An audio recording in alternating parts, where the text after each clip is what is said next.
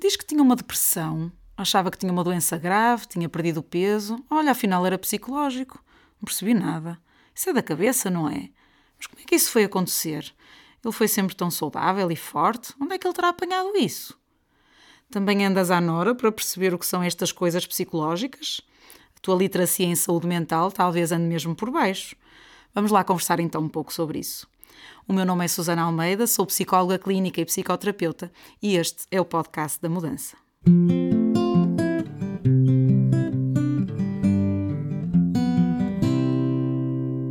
Bem-vindos a mais um podcast da Mudança. Este é o nosso podcast número 7 e estamos a gravar mais uma vez no Cabriolé Music Studio. Hoje vamos falar de literacia, especificamente da literacia em saúde mental. Não sei se alguma vez ouviu este termo, ainda para mais aplicado à área da psicologia e da saúde mental, ainda que seja realmente um termo que é cada vez mais falado até nestes tempos de pandemia.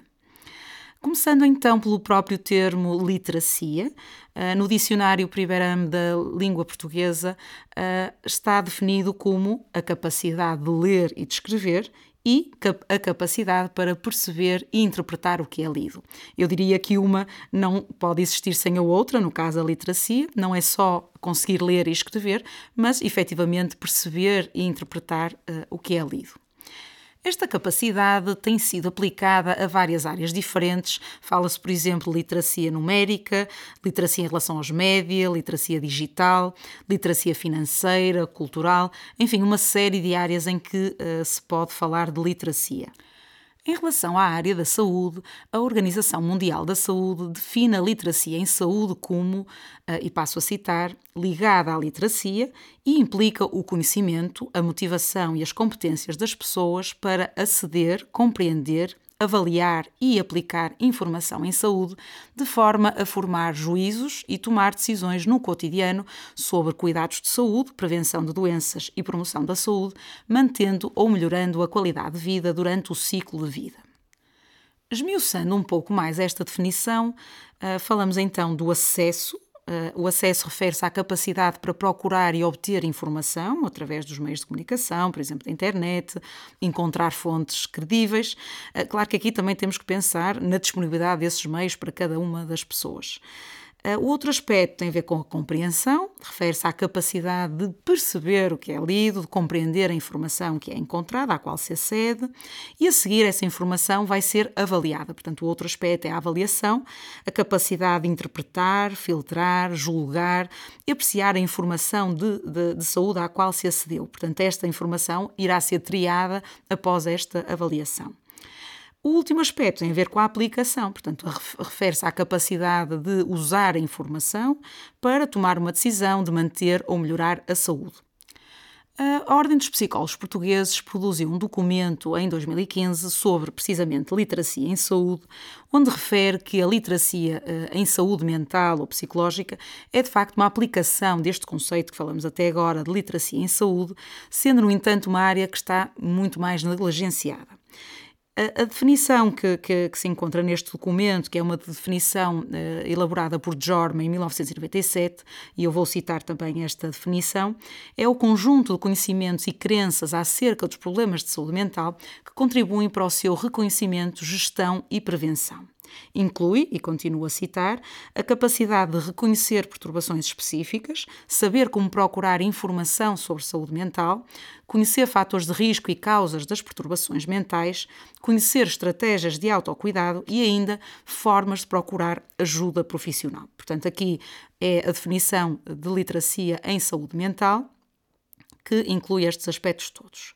Estudos sobre os níveis de literacia em saúde mental em vários países nas últimas décadas, eu diria depois desta, desta definição de 1997, têm encontrado sistematicamente que menos de metade dos indivíduos reconhecem sinais de uma perturbação mental. Por exemplo, o próprio Jorm e a sua equipa, com uma publicação deste ano, 1997, mostrou a um grupo de pessoas, eh, neste caso eram australianos, vinhetas ou casos de pessoas, de duas pessoas, uma que sofria de depressão e a outra de esquizofrenia, e, uh, e, a maioria destas pessoas reconheceu de facto que ambos sofriam de alguma espécie de, de, problema mental, mas o diagnóstico de depressão só foi usado corretamente por 39% das pessoas e o de esquizofrenia de só 27% das pessoas é que reconheceram. Portanto, números bastante baixos. Outros estudos já posteriores e alguns mais recentes, por exemplo, de LAM 2014, eh, encontrou que 75% de uma amostra de estudantes, neste caso também australianos, não conseguiram identificar corretamente sinais de uma perturbação mental. Numa amostra suíça foram 60%, numa amostra de eh, vietnamitas 68%, e neste caso não conseguiram identificar, por exemplo, uma depressão. Há outro tipo de estudos que têm sido feitos que confirmam também que continuam a existir ideias erradas acerca das doenças mentais e do seu próprio tratamento. Segundo um estudo mais recente, eh, este é um estudo de 2020 feito pela equipa do investigador Hee Yoon Lee, parece haver uma relação entre os níveis de literacia em saúde, em geral, e os de literacia em saúde mental. Também encontrar uma relação entre os níveis de educação e uh, a literacia em saúde mental, sendo que as pessoas que, uh, mais escolarizadas, com nível de educação formal superior, tinham uh, maiores níveis de literacia em saúde mental. E aqui um outro aspecto muito interessante que esta equipa encontrou foi que pessoas com mais suporte social e com maior participação social, digamos, pertencendo a grupos uh, e não tão isoladas, tinham níveis de literacia em saúde mental superiores uh, aos, que não, aos que estavam mais isolados, o que este é um dado interessante. Portanto, seja na saúde em geral, seja especificamente no domínio da saúde mental, uma maior literacia vai levar necessariamente a um melhor reconhecimento de situações que requeiram tratamento, aumentam a possibilidade de pessoa recorrer aos serviços mais adequados às suas necessidades nesta, nestas áreas. Ao mesmo tempo, também conduzirá a um maior e melhor envolvimento da pessoa no seu processo de tratamento ou na promoção da sua própria saúde. E eu diria que isto é tanto verdade na área física como psicológica. Baixos níveis de literacia poderão, pelo contrário, levar a que as pessoas com determinados quadros psicológicos não recebam tratamento ou não recebam tratamento adequado ou até que recebam mais tardiamente o tratamento de que precisam.